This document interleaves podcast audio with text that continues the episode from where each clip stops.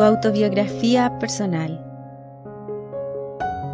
La Biblia, el libro más maravilloso del mundo y el más incomprendido, es tu autobiografía personal.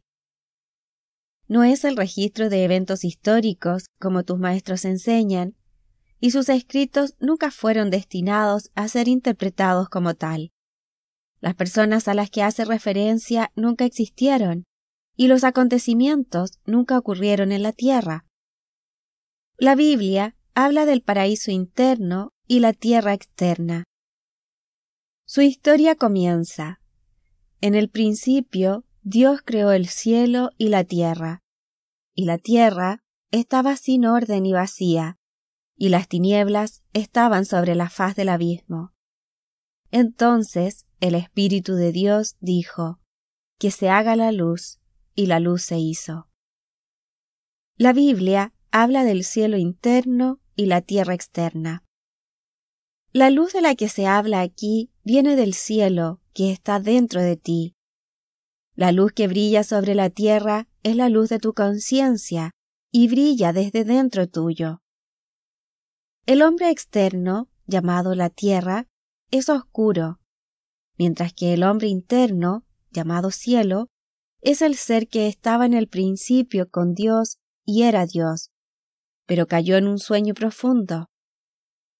Como tu autobiografía, la Biblia dice cómo eres levantado de tu nivel actual a uno más alto. En el Antiguo Testamento nos encontramos con el Pentateuco, los cinco primeros libros como la ley de Moisés. Estos libros fueron escritos en el año 500 a.C mientras que la fecha más reciente conocida en el Nuevo Testamento es el año 170 después de Cristo. El primer Nuevo Testamento conocido no incluyó las epístolas de Hebreos o los libros de Pedro y Santiago. Es Santiago quien habla del hombre de doble ánimo, declarando que él no puede recibir nada del Señor. Luego tenemos los apócrifos, que consistían en los primeros escritos cristianos que fueron excluidos del Antiguo Testamento judío y protestante.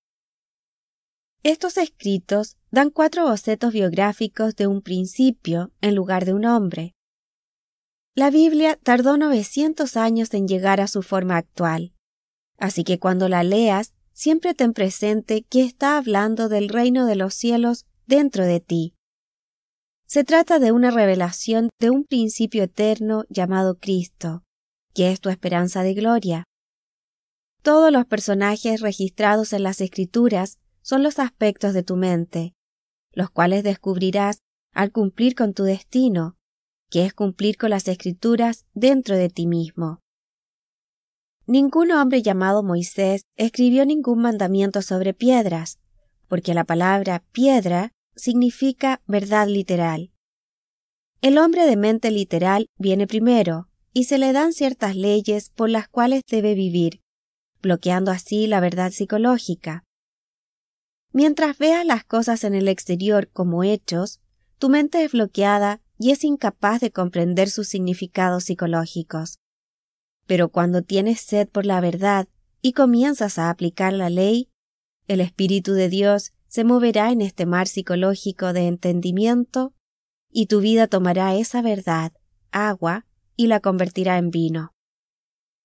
En el estado de Moisés se te revela el verdadero nombre de Dios. Toma su nombre, tu yo soy, como tu vara de entendimiento, y golpea la piedra de la verdad literal con ella, y brotará el agua psicológica. Bébela poniendo mis palabras en práctica, y convertirás el agua psicológica de la verdad que te he dado en el vino del Espíritu. Ahora, la ropa de la que se habla en las escrituras es la de la mente y no del cuerpo. Juan Bautista se describe en el capítulo 3 de Mateo como uno llamado Elías en Segunda de Reyes. Se dice que llevaba vestimenta de pelo de camello y un cinturón de cuero atado a la cintura. El cabello y la piel son las cosas más externas que posee un hombre. Por lo tanto, Juan Bautista representa el hombre externo que aún no se ha vestido a sí mismo internamente. Jesús es el hombre interno, lleva la túnica sin costuras, de un solo tejido, de arriba a abajo. Y aquellos que usan su ropaje siempre se encuentran en la casa del rey. El Nuevo Testamento enseña una transformación completa y radical del ser, y lo llama renacimiento. Pero Juan el Bautista lo llama arrepentimiento, y nos llama a cambiar nuestro pensamiento sobre el reino de los cielos.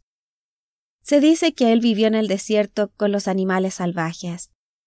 Bueno, tú eres Juan viviendo en el desierto cuando no tienes dirección y permites que tus emociones animales corran salvajemente.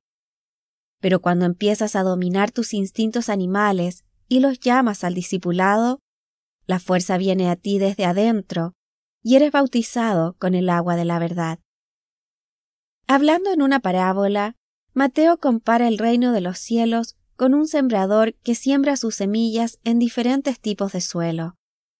El sembrador del que se habla aquí no es un ser externo a ti mismo, porque tú eres el sembrador y la semilla.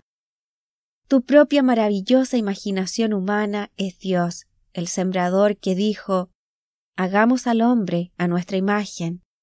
Luego se durmió y se anexó el cerebro del hombre externo como la semilla para su redención. Como Adán, o la tierra roja, el hombre es la tierra psicológica sobre la que se planta el reino de los cielos. En la parábola se nos dice que cuando uno oye la palabra pero no la entiende, viene el maligno y arrebata lo que fue sembrado en su corazón.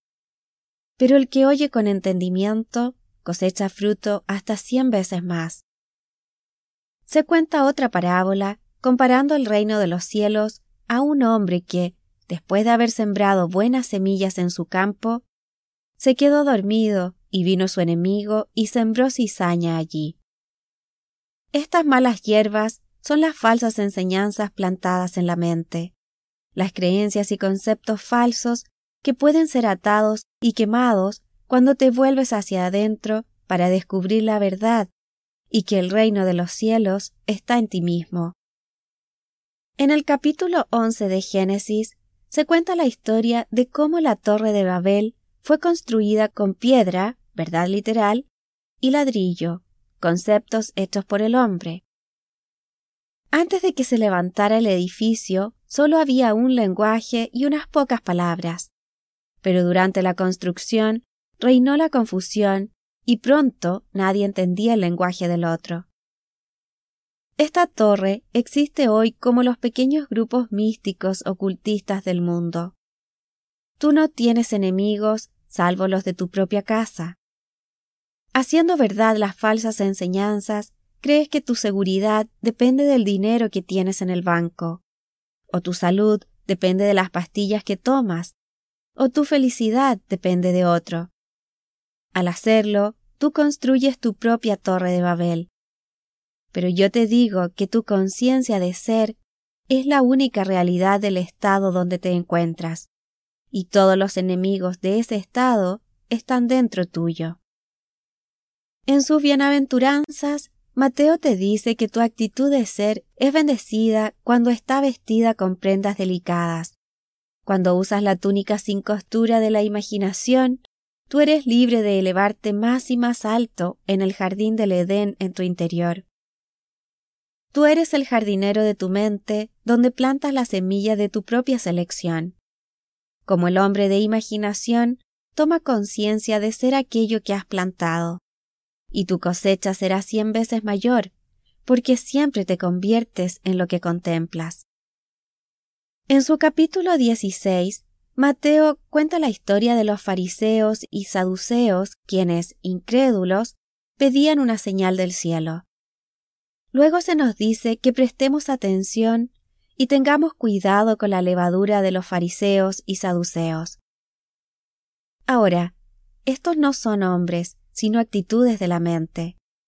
Si tú crees que debes vivir en el barrio correcto, que debes conocer a la gente correcta, que tu piel debe ser del color correcto, o que debes estar en el lugar correcto, en el momento correcto, tu actitud es la que las escrituras llaman un fariseo.